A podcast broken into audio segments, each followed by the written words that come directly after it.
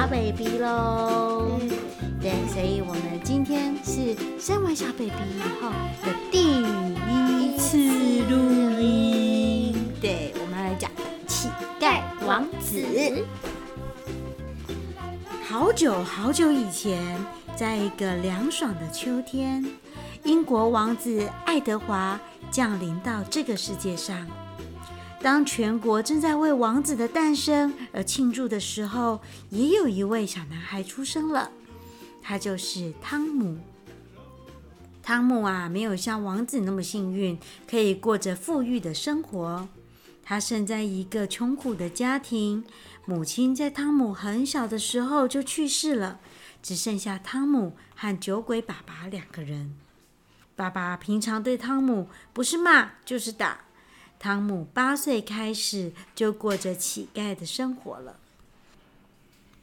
汤姆啊，他从小就很喜欢上教堂念书，听神父讲有关于国王和王子的事情。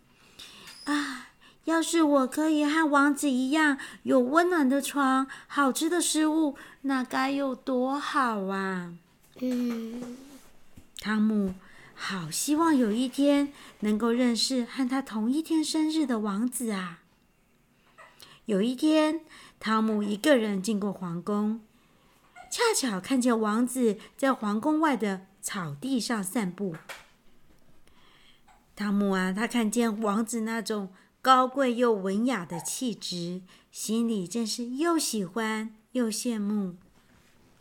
汤姆看得正入神的时候，门外的士兵大喊着：“喂，小鬼，看够了没有？这里不是你该来的地方，还不快走！”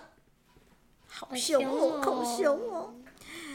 拜托，拜托，再让我看一下嘛，好不好？汤姆难得可以看见自己心中崇拜的王子，当然舍不得离开啊。士兵，就让他进来吧。王子告诉士兵，让汤姆进来。士兵只好照做了。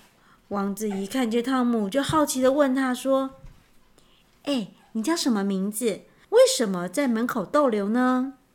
王子你好，我叫汤姆。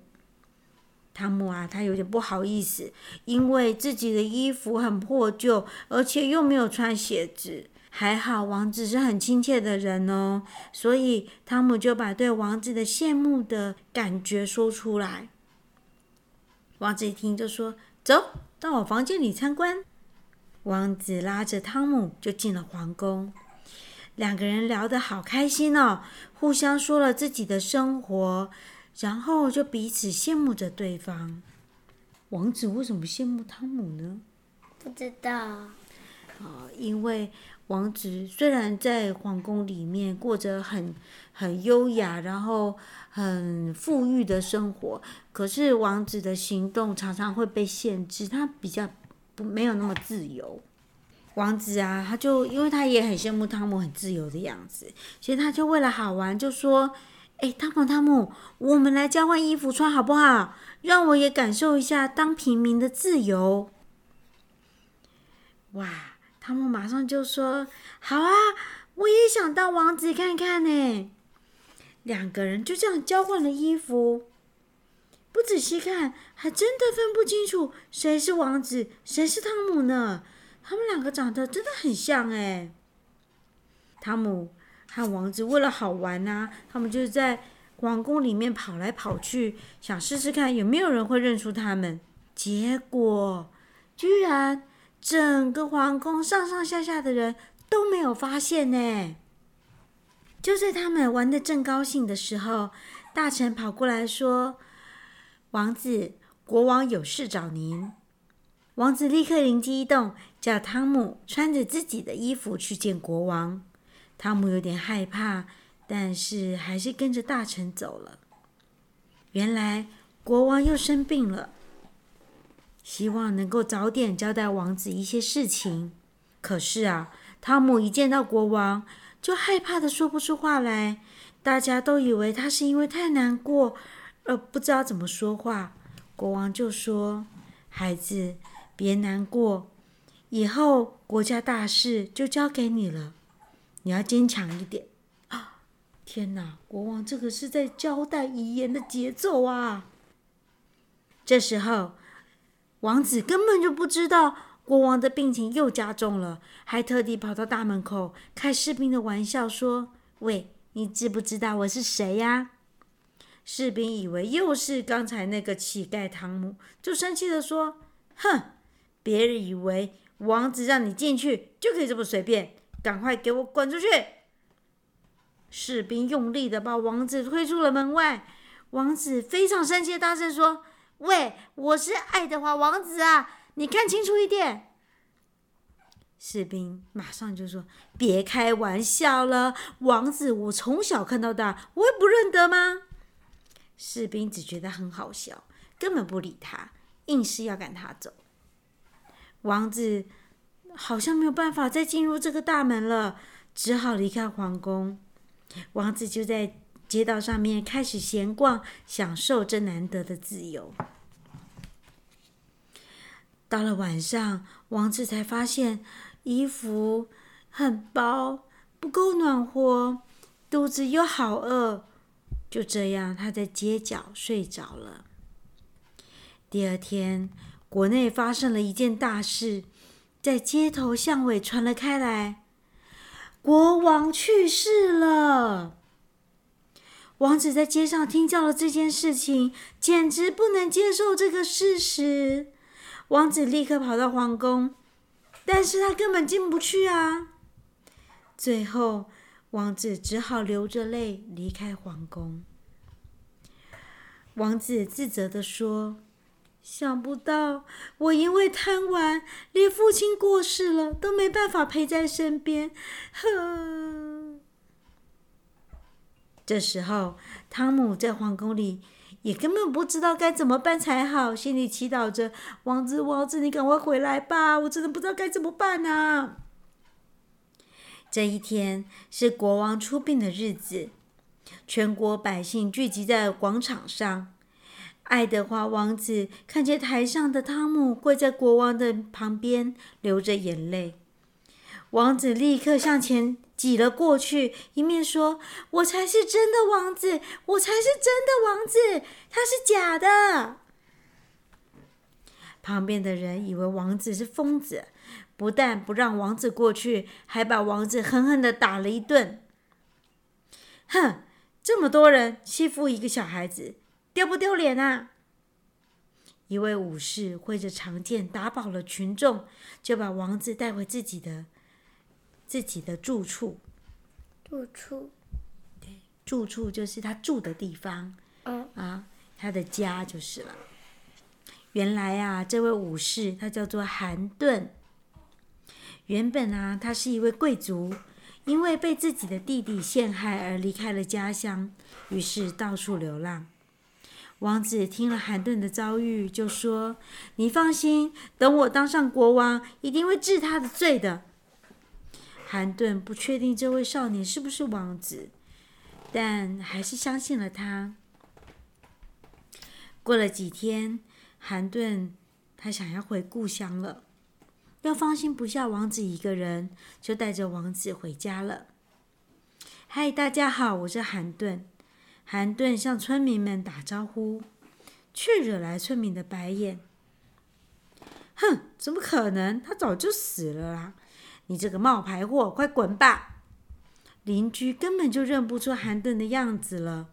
韩顿又说：“我真的是韩顿啊，请你们看仔细一点。”这时候，村民纷纷讨论着：“这个人冒充韩顿，是想贪图他的财产吧？”这个骗子长得倒是有点像韩顿呐。事实上，韩顿离开家里头，到外头流浪的这段期间，韩顿的弟弟把父亲气死，独占了财产，又说哥哥已经死在别的地方了。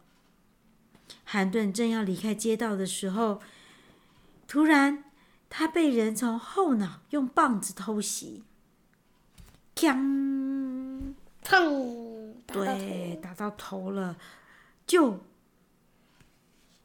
啊、哦，他没有昏倒，他一仰头看着不怀好心的弟弟说：“弟弟，果然是你搞的鬼！”韩顿的弟弟把王子和韩顿送进警察局，要求法官判他们的罪。